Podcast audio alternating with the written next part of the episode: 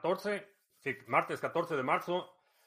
Estamos listos para iniciar nuestra transmisión el día de hoy. Si es la primera vez que nos visitas en este canal, hablamos de Bitcoin, criptomonedas, activos digitales y algunos temas de política económica, política económica y geopolítica que afectan tu vida y tu patrimonio. Estamos transmitiendo en vivo audio y video vía Facebook, Twitch, Twitter, Odyssey. Tenemos también nuestra transmisión en exclusiva para los miembros de la banda Satochera en YouTube.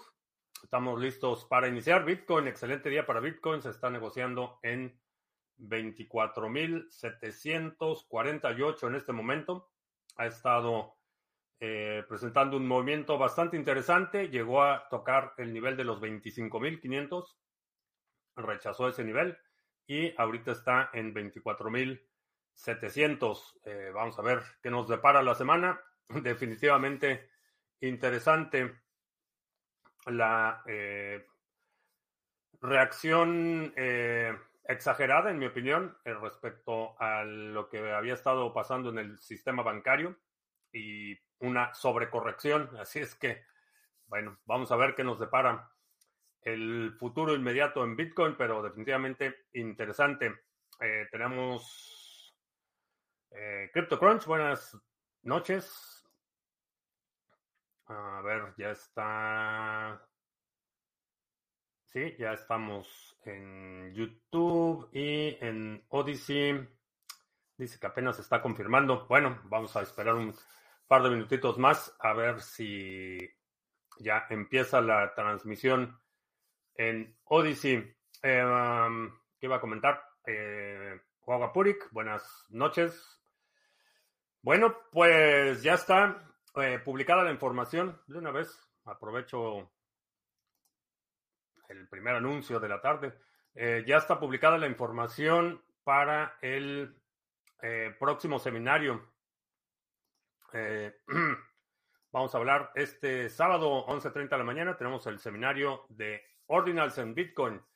El seminario va a ser en vivo 11.30 de la mañana, hora del centro de Estados Unidos. Ya está abierto el registro y vamos a hablar, eh, en, vamos a hacer una introducción, que son ordinals, que son las inscripciones, cuáles son las aplicaciones y funciones, análisis comparativo eh, con los NFTs.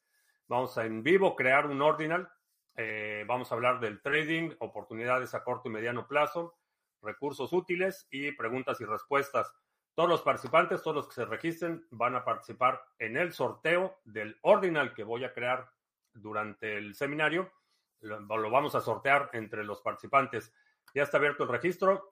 Si estás participando en el grupo de trabajo de Acción 2023, ya recibiste el correo con la información eh, pertinente. También por ahí envié un descuento a participantes del grupo de la Estrategia 2020-2021 les mandé ahí un descuentito.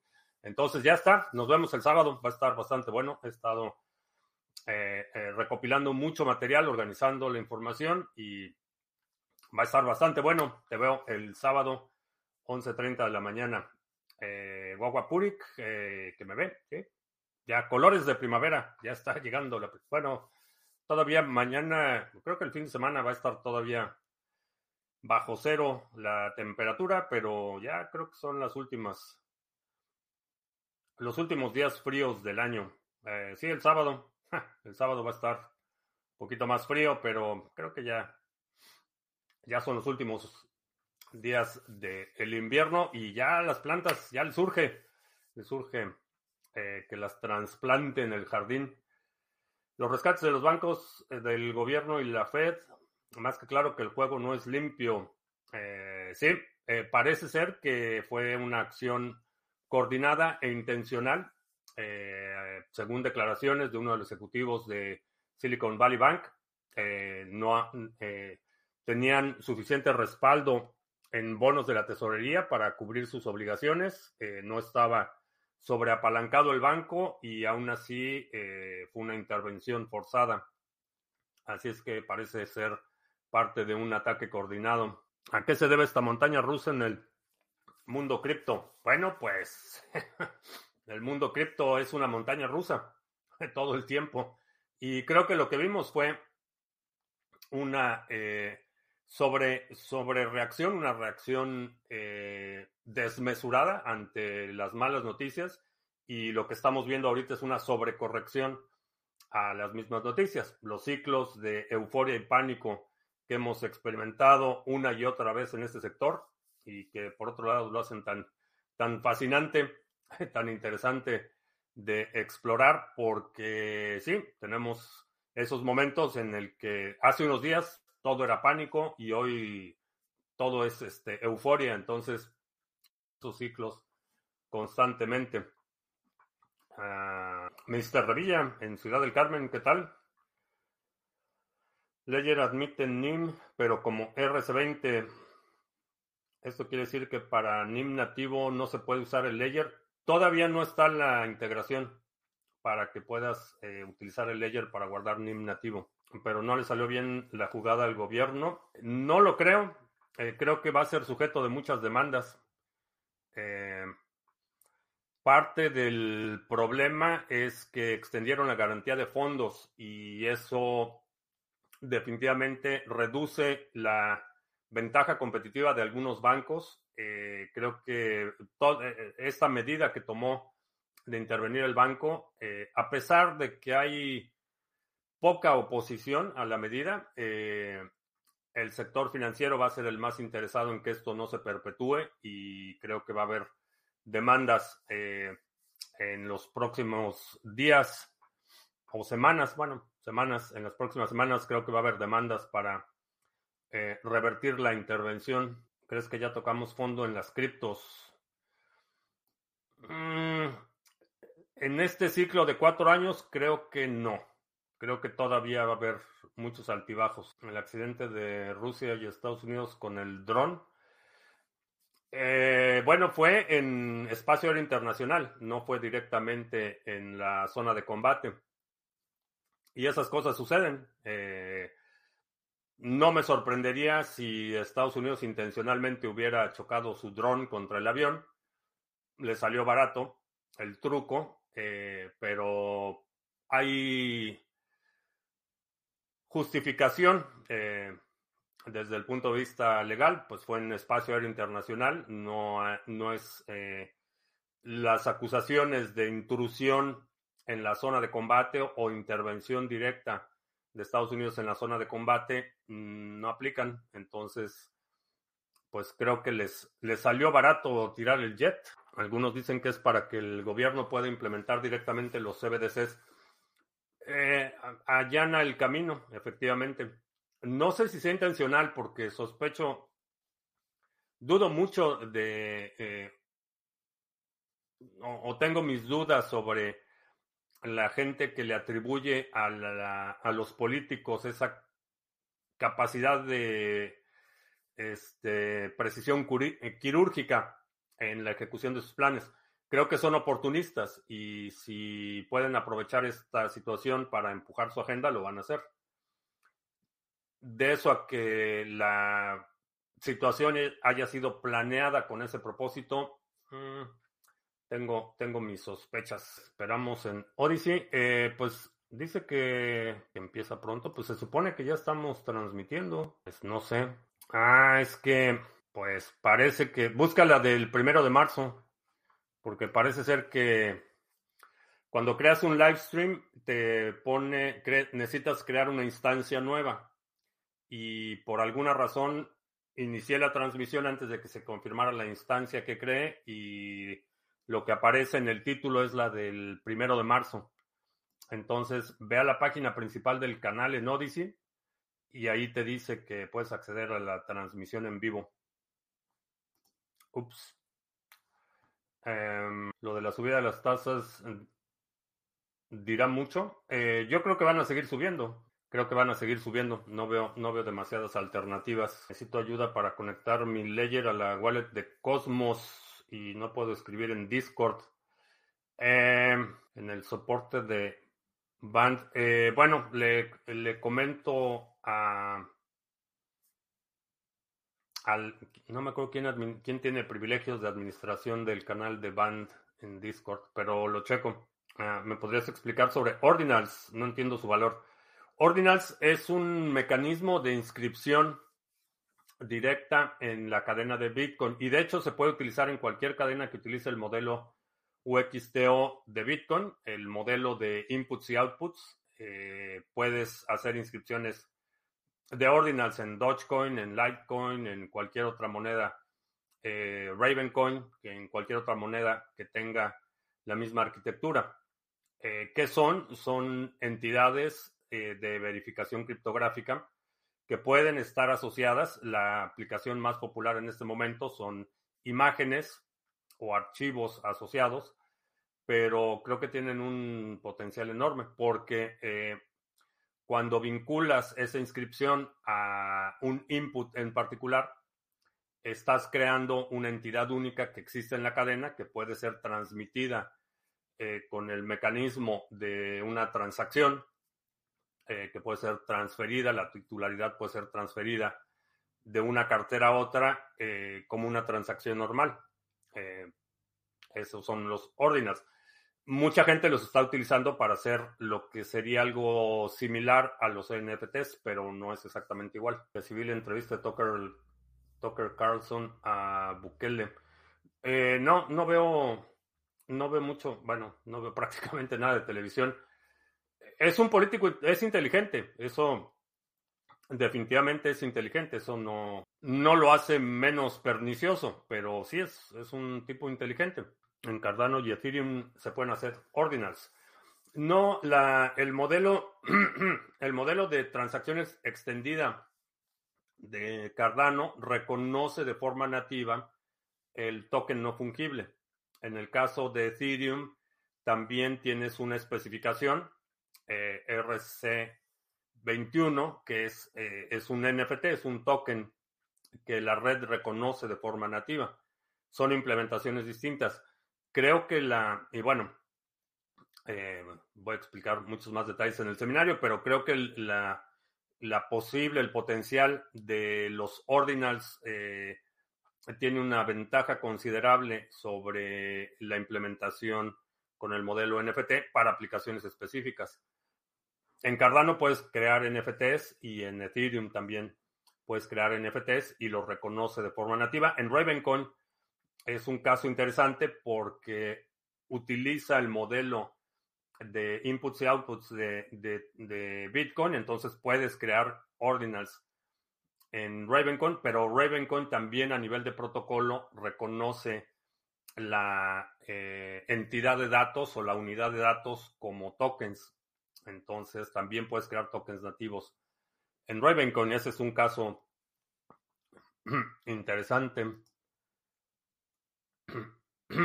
A ver, no sé, cuál de los... Se me revolvió el chat. Ah, y Sally Rosas eh, nos está viendo en Odyssey. Ulises también, Jack in the Box, nos está viendo en Odyssey.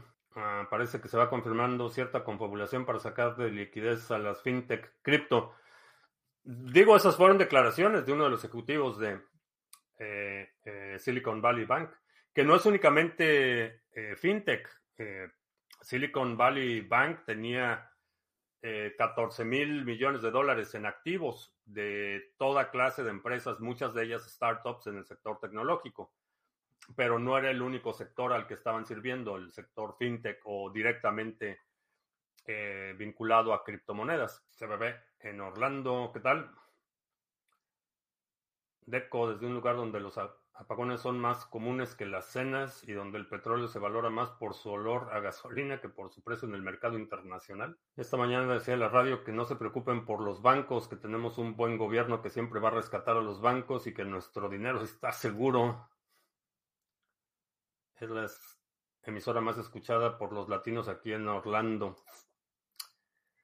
Pues sí, la pregunta es de dónde va a sacar el dinero para rescatar los bancos. Esa es la pregunta. Están endeudando a futuras generaciones. Al final las malas prácticas y fobias de Elizabeth Warren y compañía las van a pagar, terminar pagando los jubilados suecos. No entiendo por qué los jubilados suecos han subido las comisiones en la red de BTC. No sé ahorita cómo está el costo de las transacciones. el costo de las transacciones fluctúa según la demanda que hay en determinado momento en, eh, por espacio en bloque. Entonces no hay un no hay una hoja de tarifas que diga si mandas 100 dólares te cuesta el 2%. Eh, todo depende de la demanda que hay del espacio en bloque. Los tokens de Cardano es la misma dirección para todos, no necesariamente. Eh, Cardano utiliza un modelo de cuenta extendida. En el caso de Ethereum es un modelo de cuenta. Perdón, el modelo de transacción extendida, no de cuenta extendida, de transacción extendida. Entonces en Cardano puedes tener muchas direcciones y, controlar todas esas direcciones con un solo par de llave pública y privada.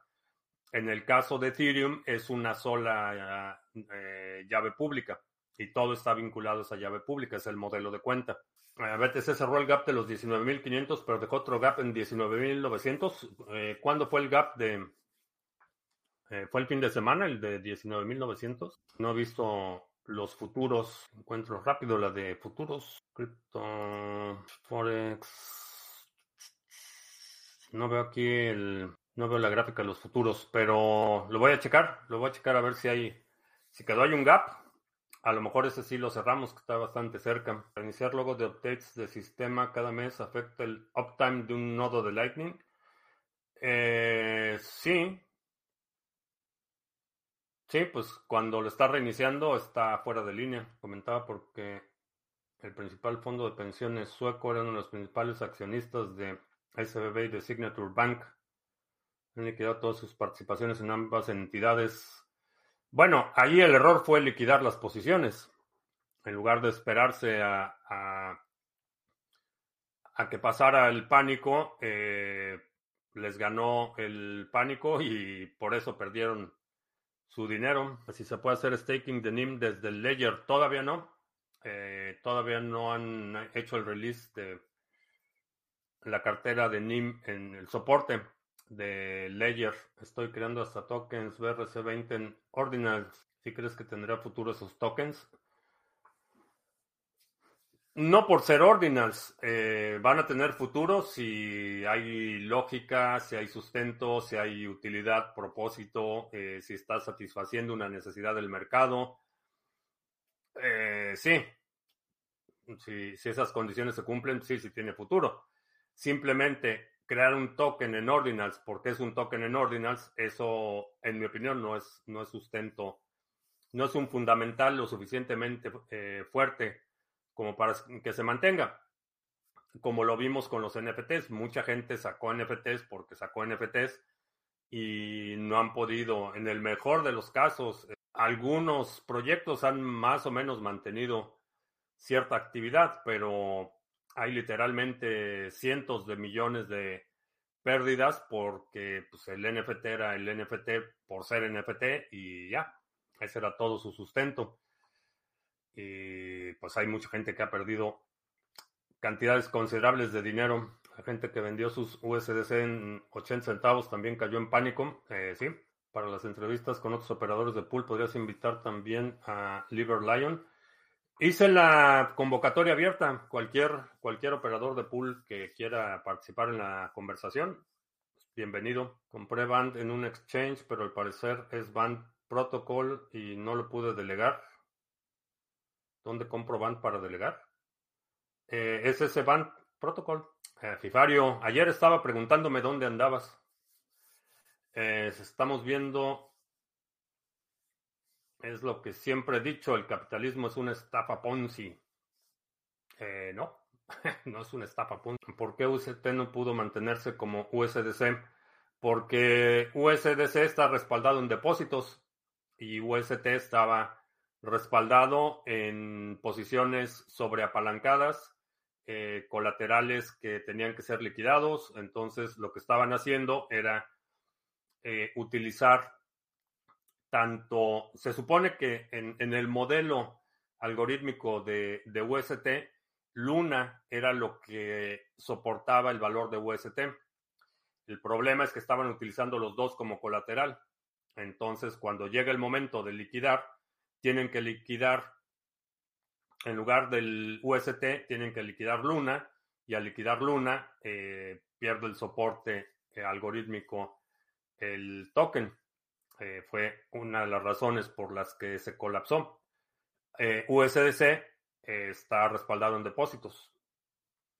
Esa es la diferencia. ¿Cuándo has dicho lo de la, la reunión? Mm, ¿De qué reunión hablamos? En la cartera dice que la dirección está equivocada. Eh, no sé. checa en el canal de Discord. Puedes ir aquí a la página de Sarga. Aquí a la página de Sarga está arriba del lado derecho el enlace a Discord y también aquí abajo está el enlace a Discord y ahí te pueden ayudar. Y bueno, pues ya que estamos compartiendo pantalla, ya está abierto el registro para el seminario de este sábado, 11.30 de la mañana, hora del centro.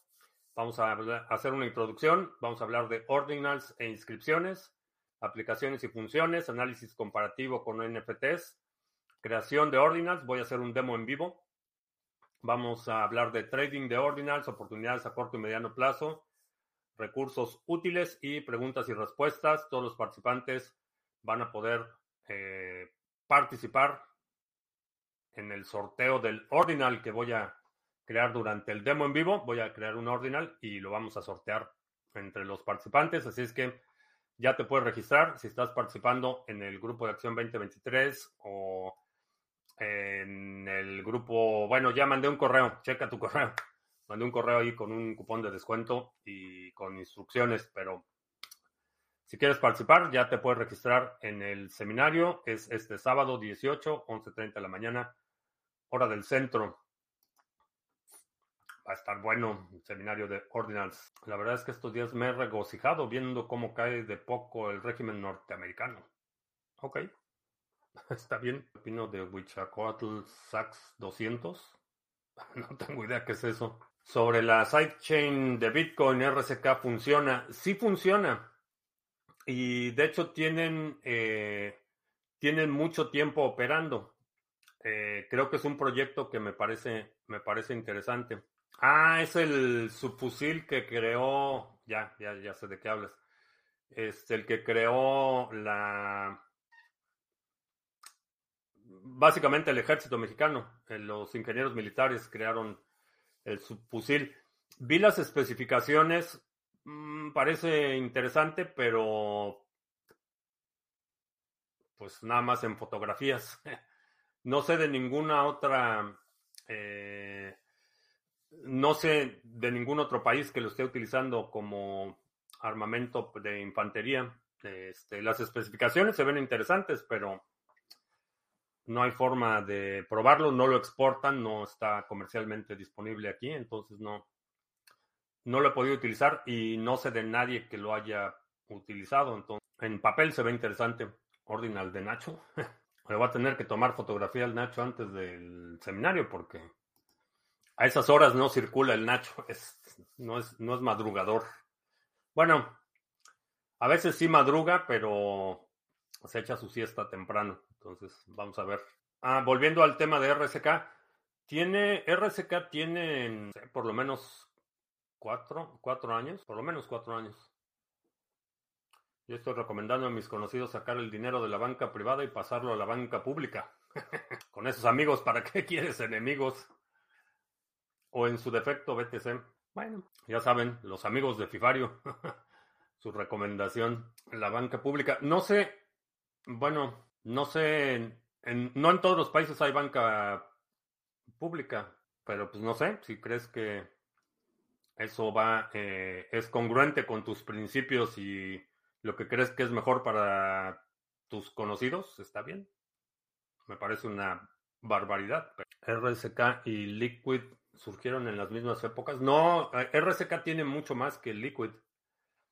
Tienen trabajando por lo menos cuatro años. Sí, por lo menos cuatro años tiene RSK.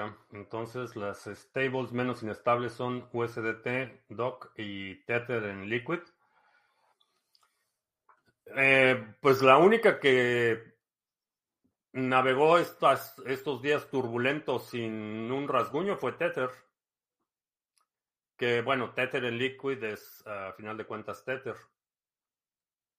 Fuera de eso, creo que todas las demás, las algorítmicas, todas las demás, este, sufrieron para mantener sus niveles.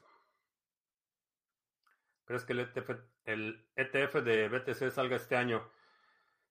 Todavía no han dictado la sentencia. Eh, ya hubo una resolución a favor, un juicio a favor de eh, los operadores que habían estado proponiendo la creación del ETF en Bitcoin y habían recibido negativa tras negativa de la Comisión de Valores, los demandaron, ganaron la demanda, pero todavía hay una sentencia completa. Se sabe que ya, ya se resolvió a favor de eh, eh, Genesis, pero todavía no hay datos de exactamente qué es lo que va a instruir el juez a la Comisión de Valores. Entonces, es posible que sí, pero depende de que primero se emita la, la, sentencia completa y no sé qué va a decir la sentencia. A un anciano no le puedes decir que use BTC, pero ellos pueden proteger sus ahorros en la banca pública antes que los bancos privados los dejen sin nada. Creo que mucha gente de mayor edad está mejor preparado que nuevas generaciones para proteger sus llaves privadas.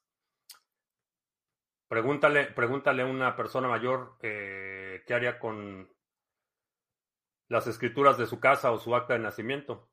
Y es gente que ha, ha preservado sus documentos o fotografías, por ejemplo, de su infancia por décadas y saben que es algo importante y lo protegen como algo importante. Creo que en términos de poder proteger una lista de 12 palabras, hay personas de edad muy avanzada que están mejor capacitadas que nuevas generaciones para guardar sus llaves privadas. Y bueno, la, la, banca pública es extensión de la depredación de los sectores productivos. Solo la autocustodia puede proteger a la gente de la depredación de gobiernos y de bancos. Depende por qué se entiende por banca pública. Cada hay, hay países eh, donde la banca pública está reservada para, por ejemplo, empleados del gobierno tienen sus propias instituciones bancarias. Eh, por ejemplo, en Venezuela del Norte, hasta el ejército tiene su banco. Hay un banco del ejército y tienen su propio banco. Y ese banco le da servicio a los militares y a las fuerzas, bueno, a los militares y a sus familias, por ejemplo. Hay otras entidades que dan servicios bancarios a funcionarios públicos, por ejemplo. Hay eh, la marca del, del, fracaso, este, tienen sus propios bancos, el Banco del Bienestar, que ha sido un total fracaso. En su momento había, por ejemplo, un banco que dependía de la Secretaría de Agricultura, que se llamaba Ban Rural, que se dedicaba al financiamiento de todo lo que tenía que ver con el sector agrícola. Y había otro banco eh, Bancomex, que era el Banco de Comercio Exterior y que se encargaba del financiamiento de operaciones internacionales. Y todos esos eran bancos operados por el gobierno. Muchos de ellos desfalcados, desaparecidos o simplemente eh, completamente disfuncionales. Hay, hay lugares donde eh, el banco es una entidad no solo altamente regulada, sino que tienen participación accionaria o, del gobierno directamente o del eh, Banco Central. Cada país tiene sus propias eh, peculiaridades. La banca pública es banca del Estado. Es garantía de que van a proteger tus intereses, las cosas que se dicen en el metaverso. Lo que pasa es que los mayores no entienden que esas 12 palabras pueden tener millones de dólares. Si tú le dices a una persona mayor, esta lista de palabras vale lo que vale tu casa, la van a poder guardar. No, no subestimen a la gente de edad avanzada, no son tontos. Si, si le comunicas, no, no tiene que entender eh, el componente abstracto o no tiene que poder conceptualizar este, la tecnología o cómo funcionan las transacciones. Si tú le das una lista de 12 palabras y le dices, ¿sabes qué? Aquí está todo tu patrimonio, este es el producto del trabajo de toda tu vida, guárdalo. Lo va a guardar. Es más, muy probablemente si le preguntas, por ejemplo, a tu abuelita o a alguna persona mayor en tu familia, si tiene fotos tuyas de cuando era chiquito, a lo mejor todavía las tiene. Al parecer Estados Unidos atrajo BTC y a la minería para luego prohibirla. No la pueden prohibir, no pueden prohibir la minería y esa eh, idea del del eh, el impuesto que propuso el gobierno no va a pasar, no lo pueden hacer. Entonces, a diferencia del Partido Comunista en China, que sí, es un partido monolítico, hegemónico, y lo que diga Winnie the Pooh va, no hay discusión, no hay debate, no hay recurso legal, simplemente lo que diga el, el tirano se hace. Aquí no estamos en una tiranía. Aquí eh, los, los gobiernos estatales, empezando por el gobierno de Texas, si eso llegara a convertirse en ley, que no va a pasar, no va a pasar por el Congreso, el Congreso no va a autorizar un eh, impuesto discrecional, discriminatorio a una actividad como la minería. En el remoto caso de que pasara, eh, los estados van a demandar al gobierno federal y va a ser un litigio y, no, el, el, sistema aquí no funciona como funciona en China. Entonces, esta idea de que lo va a prohibir la Casa Blanca con un plumazo, es propia de alguien que no ha observado la historia reciente y, que no entiende cómo funciona eh, el gobierno aquí. Eh, hay demandas, eh, por ejemplo, por excesos del gobierno federal, demandas no solo de ciudadanos, de empresas o de estados por excesos del gobierno federal, por este, toda clase de medidas este, ambientales, este, comerciales, eh, de, eh, de, inversión, de propiedad de tierra, de operación de agencias. La lista es enorme. Entonces, esta idea de que porque el presidente dijo que iba a poner un 30% de impuesto en la minería, se va a acabar la minería aquí, es, es absurdo. Sustento. ¿Ves posible un, banco fundado por exchanges? Veo posible que, por ejemplo, Binance compre bancos. Eso sí, sí lo veo posible. Más que fundarlos, creo que eh, comprar los bancos.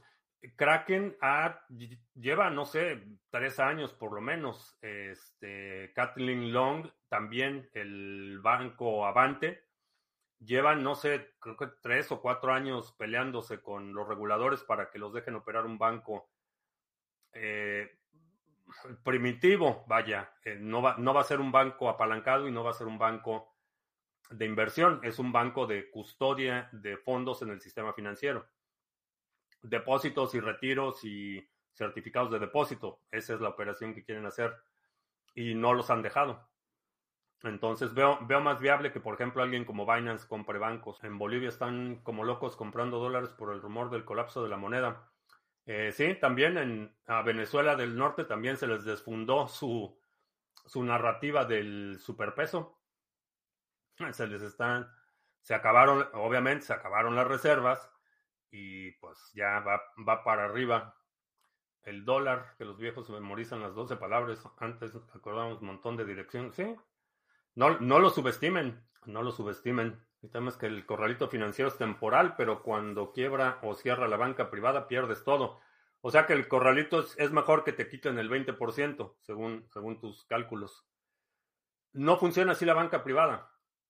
Eh, o por lo menos aquí no funciona así. No sé en Colombia cómo funciona la banca privada. Pero los ahorradores y los depositantes tienen un seguro. Hay un fideicomiso que asegura los depósitos de, ahorradores hasta por 250 mil dólares.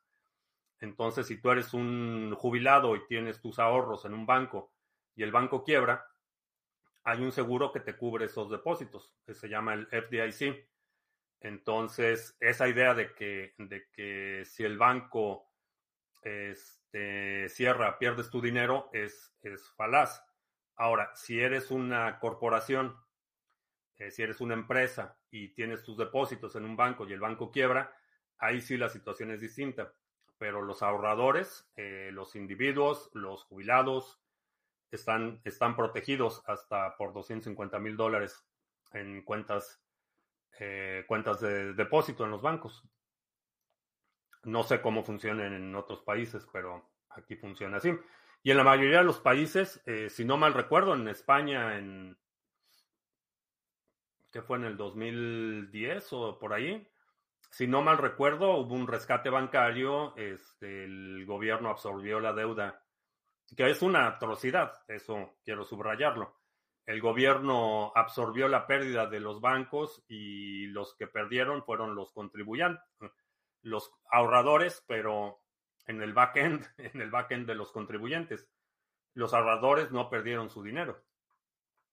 Lo van a pagar el resto de su vida y por generaciones futuras, pero, esa es otra historia. ¿Crees que los bancos pequeños pueden ir pasándose a, a las cripto o desaparecerán? Depende en dónde estén. Hay lugares donde la banca regional o la banca mutualista es mucho más más eh, popular, mucho más aceptada, mucho más extendida. Hay lugares donde no, en la figura de la caja de ahorro, por ejemplo, la, la, caja de ahorros mutualista eh, es prácticamente desconocida y si existe la figura legal, muy poca gente la utiliza. Un fondo de ahorros manejado por cooperativa sería más responsable. Mm, Sí, supongo que eso de manejado por cooperativas depende mucho del mecanismo de toma de decisión y los controles que se imponen, especialmente en lo que se refiere al manejo de riesgo y a las reservas. ¿Crees que las pensiones del futuro sean los pools de delegación?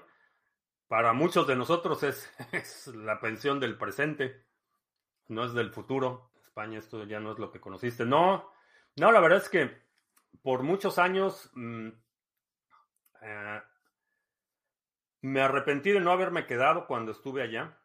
Eh, estaba la disyuntiva de que si me quedo me voy. Decidí regresarme y por varios años después pensé que había sido un error eh, regresarme. me hubiera gustado quedarme.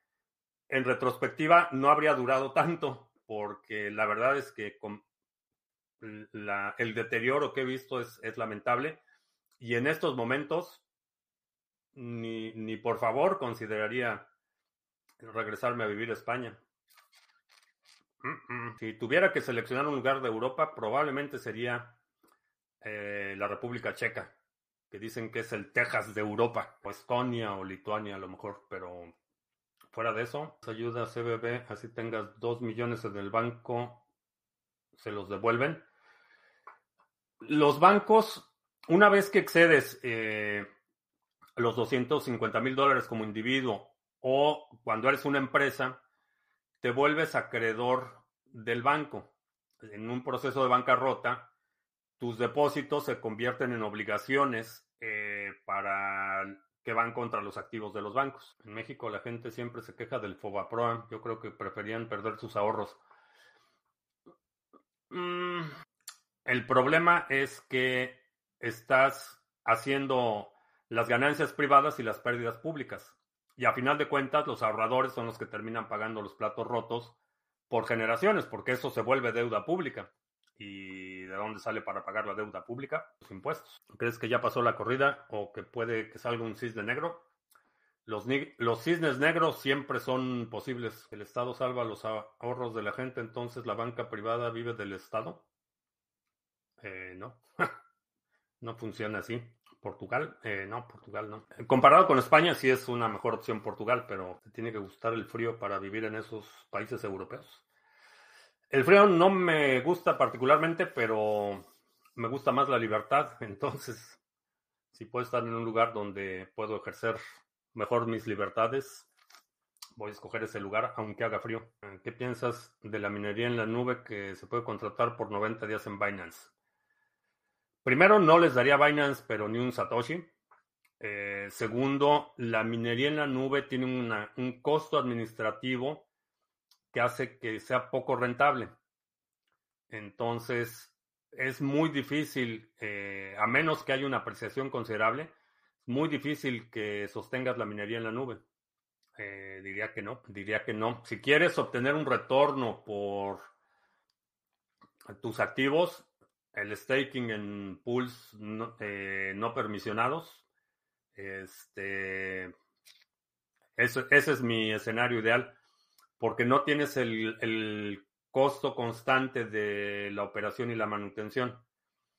Entonces, de ponerle, vamos a suponer, mil dólares a la minería de eh, Binance a 90 días, a poner esos mil dólares en un pool de staking y ese retorno convertirlo en Bitcoin, pues, mil veces, porque mi stake no se desgasta, a diferencia del equipo de minería. Entonces tiene, tiene una ventaja significativa.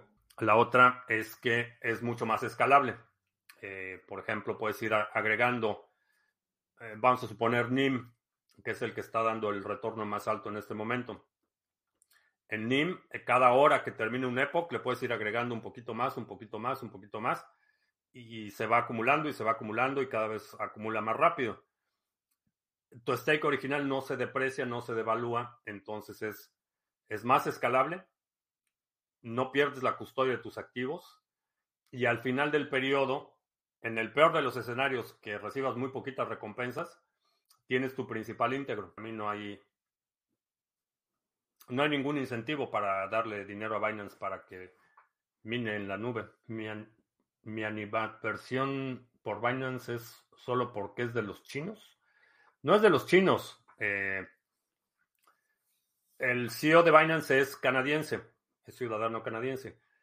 Fue fundado en China, eso que quede claro, y tiene eh, vínculos. No es que sea de los chinos y nunca he dicho que sea de chinos. Tiene vínculos, es parte de la mafia china, eso sí lo he dicho en muchas ocasiones. Eh, y mi, mi animadversión es más porque ha utilizado su posición dominante para atacar el consenso de redes, porque es enemigo de Bitcoin. Eh, en su momento, en un momento de suma arrogancia, sugirió eh, reorganizar la cadena de Bitcoin para este, parchar un hackeo que le hicieron un usuario de Binance. Entonces, eh, sí, no, no, soy fan de, en general, de los exchanges, pero en particular de Binance, por, por eso y por muchas. Pero básicamente ha abusado eh, su posición dominante para atacar el consenso de redes y cree que su posición dominante le da eh, el poder de reorganizar la cadena de Bitcoin. Eh, se ha coludido con personajes de muy cuestionable ética. Entonces, pero en general es con todos los exchanges, no importa si la minería es con Bitrex o con Kraken o con cualquier otro exchange, Coinbase o lo que sea mi respuesta sería prácticamente la misma. En otras palabras, los desprecio a todos por igual.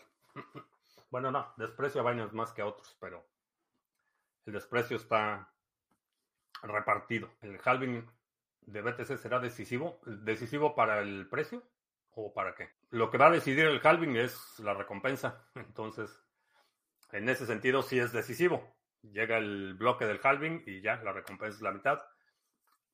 Fuera de eso, en términos de del ciclo, creo que va a ser un impulso enorme. Por eso hay que aprovechar las oportunidades este año, el próximo año. Aprovechan. Los chinos son más honestos. ¿Cómo ven? ¿Cómo ven? Empresario loco en Sinaloa, ¿qué tal? ¿Cuál es el modelo de gobernanza de NIM One o de? De, NIM de One o de NIM, la capa de consenso, el, el layer de consenso todavía eh, está eh, bajo la tutela de los fundadores del proyecto, que ese es básicamente lo que considerarías la, la capa de consenso, donde se toman las decisiones y se determina qué, eh, qué transacción es válida y cuál no. Es en, esa etapa, como estuvo Cardano en su momento, al inicio del desarrollo, IOHK, IOHK eh, controlaba, eh, tenía todos los validadores y controlaba el consenso. Eh, en la medida que se fue desarrollando el proyecto, eso se abrió. Eventualmente, NIM abrirá la participación no permisionada en la capa de consenso y, bueno, habrá validadores, etcétera. Entonces estaban adorando Bitcoin a 10.000. Lo que no se están dando cuenta es que si esas circunstancias su dinero fiat peligraría todavía más aún. Eh, sí, tendría que ser una verdadera catástrofe financiera para que Bitcoin llegara a ese nivel. Comprar la baja cuando la mayoría dice que Bitcoin no sirve. Sí, es cuando es cuando compras, cuando el precio se desploma, cuando todo el mundo entra en pánico y todo el mundo está corriendo a, a vender sus criptomonedas, ahí es cuando compras. O por lo menos pones las órdenes. Todos esos países europeos con amenaza de invasión por Rusia. Pues como para, van, para como van las cosas, pues Rusia no va a poder invadir ni, ni las repúblicas que ya controla. Ahí mm, se están manifestando fracturas muy profundas al interior de la cúpula de poder en Rusia. Entonces, para como veo las cosas, para finales de este año Rusia no va a estar en condiciones de invadir a nadie. ¿Crees que los mineros les conviene más que el pool, el mempool permanezca llena? Pues sí. Sí les conviene porque mientras hay más demanda, hay más fees y ganan más dinero. Ese es el incentivo de los mineros. ¿Ves que hay alguna posibilidad de que no impongan los CBDC? Depende dónde. En Europa creo que es inevitable. En otros países va a haber más resistencia a la medida, pero en Europa creo que solo es cuestión de tiempo. Porque Europa ha tomado el, camino de cuando no puede competir en algo, lo prohíbe. La, masa burocrática que todo lo devora eh, ya no tiene, está creciendo sin control entonces, eh, creo que solo es cuestión de tiempo antes de que se instrumente la corruptomoneda europea. Latinoamérica será un lugar donde en el que todavía no llegue el, la CBDC. Creo que sí, porque el nivel de tecnificación requerido para que la medida sea efectiva es mucho mayor al nivel de tecnificación que tienen muchos países en desarrollo. Entonces, en un país donde ya todo es electrónico y donde ya de facto eh, buena parte de las transacciones económicas son electrónicas, eh, es mucho más fácil de implementarlo que en un país donde en muchos lugares ni siquiera hay acceso a, eh, a la red financiera o tienes a lo mejor un celular, pero el de la tienda no tiene cómo procesar pagos. Veremos en nuestra generación el supuesto gran reseteo. Lo dudo, bueno, y depende a qué te refieres con nuestra generación, porque hay muchos, mucha gente que está viendo esta transmisión eh, mucho más joven. Entonces, a lo mejor ellos sí. Eh, yo no. El caos va a continuar, la incertidumbre va a continuar.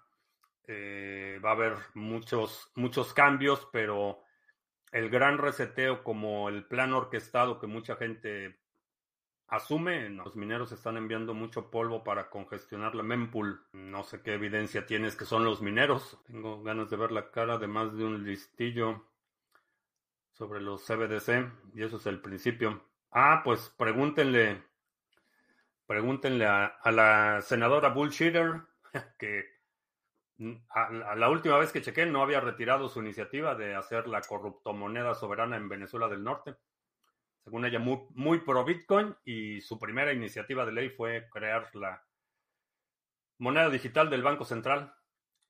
Esa fue su propuesta. Encontré a tres personas que estaban haciendo un documental, se llama Planeta R de reciclaje. Creo que el, digo, para mí el reciclaje tiene una implicación meramente pragmática, no tiene una eh, no tiene una carga política de afiliación ideológica ni nada por el estilo. Simplemente para, para mí tiene, tiene sentido maximizar el uso de recursos, ser eficiente en el uso de recursos. Para mí es una cuestión totalmente pragmática, no es una cuestión moral, no es una cuestión ética, eh, que ese es uno de los problemas por los que esta cultura de reciclaje eh, enfrenta tanta resistencia porque se convierte en una postura, eh, una señal de virtuosismo o se convierte en una eh, actividad cargada ideológicamente en lugar de ser simplemente una cuestión meramente práctica. Es pragmatismo y autointerés. Creo que eso mucha gente subestima el tremendo poder que tiene el presentar una nueva idea eh, con una buena dosis de pragmatismo y autointerés. O interés propio. Autointerés porque no es interés del auto. Interés propio. Tether ya tiene su peso mexicano virtual. Ya tiene tiempo que lanzaron el, el USD MX, digo, el T, no sé cómo le llaman, T, eh, TMX o no sé qué. Honestamente no tengo idea cuál es la lógica o, o, por qué lo hicieron, pero sí, ya tiene tiempo en Mafia metido en lo del reciclaje. Bueno, no sé en España, pero en, en, en Venezuela del Norte por muchos años todo lo que era el reciclaje era, e, era una mafia, una supermafia. De hecho, había un, un líder este, que después fue diputado y no sé qué, que era una supermafia, todo lo que tenía que ver con el reciclado en, en, México. Eh, pero bueno, México es uno de los países donde lamentablemente cualquier, le das tantito poder a cualquier persona y todo se puede convertir en una mafia. No importa si es los cajones de estacionamiento en la vía pública o los tiraderos de basura o la recolección de basura o la certificación de documentos, cualquier, le das tantito poder a alguien y cualquier cosa se puede convertir en una supermafia. Desafortunadamente, las CBDC no necesitan fronteras. Las CBDC que cree el régimen español lo podrían enviar a Colombia, por ejemplo. Eh, no. Digo, lo puedes enviar a Colombia, pero son para, para comercio internacional serían consideradas como divisas extranjeras. Vamos a suponer que alguien de España, si le autorizan, porque para que tengas una cartera compatible con la corruptomoneda, vas a tener que presentar toda tu, documentación, como lo están haciendo en El Salvador con la cartera Chivo. Entonces, no puedes recibir la CBDC si no tienes una cartera compatible. Y para tener una cartera compatible, vas a tener que presentar toda tu documentación. Entonces, si no eres residente, por ejemplo, de la zona, eurozona, no te van a permitir abrir una cartera compatible, como lo hace China, por ejemplo.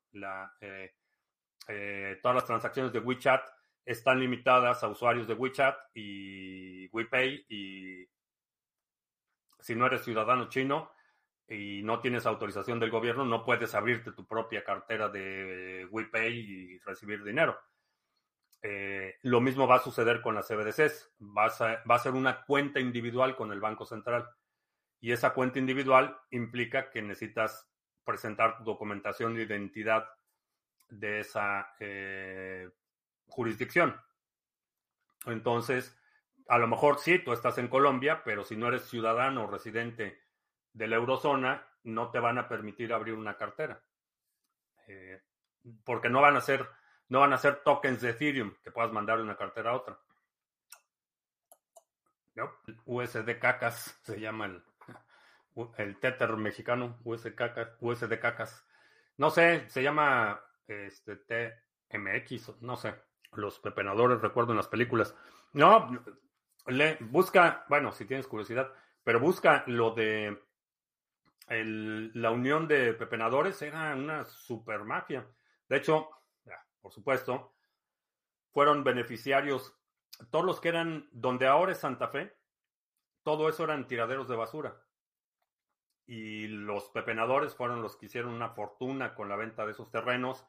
Le soltaron, pero millonadas a los líderes de, del sindicato de pepenadores. Este, les dieron, bueno, es una, un nido de corrupción, pero todo eso lo que era Santa Fe eran basureros, se dan en toda Latinoamérica, los políticos, todos son una mafia. Pero el, problema no es únicamente político. Eh, el problema, y, puedo, y puedo hablar mi experiencia en, México, es, es un problema cultural, no es únicamente político. La corrupción, eh, lo puedo comparar aquí, por ejemplo, en Estados Unidos. Eh, o inclusive en España, por ejemplo, ese nivel de corrupción no se da, no es parte de tu vida diaria. Sabemos que los políticos son corruptos y que tienen dinero de los contratos y que contratan a sus amigos, familiares, conocidos, compadres, que se roban el dinero del presupuesto, que hacen obras que no debían, pero no es parte de tu experiencia cotidiana. En México sí. En México, el manejar por la Ciudad de México y muchas ciudades, la corrupción es cuestión de todos los días. Y están los policías corruptos que hacen este, los de tránsito que te extorsionan, y está el del estacionamiento que te pide dinero, y está el del trámite del el recibo del agua que también te pide dinero. Entonces, esa experiencia, la, corrupción se experimenta en la vida cotidiana, es parte de la vida cotidiana, está eh, altamente integrada a la dinámica social de la vida diaria de los ciudadanos. Aquí no. Aquí es, eh, vaya, es motivo de noticias cuando hay un, un presidente municipal o un consejero municipal que se robó el dinero. Es todo un escandalazo porque no es parte de la experiencia cotidiana. La policía te para y no les das dinero.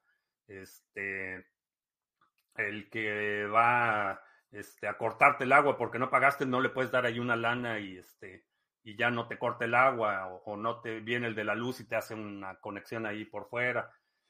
Eso no es parte de la experiencia cotidiana de la vida aquí. Y en, México sí.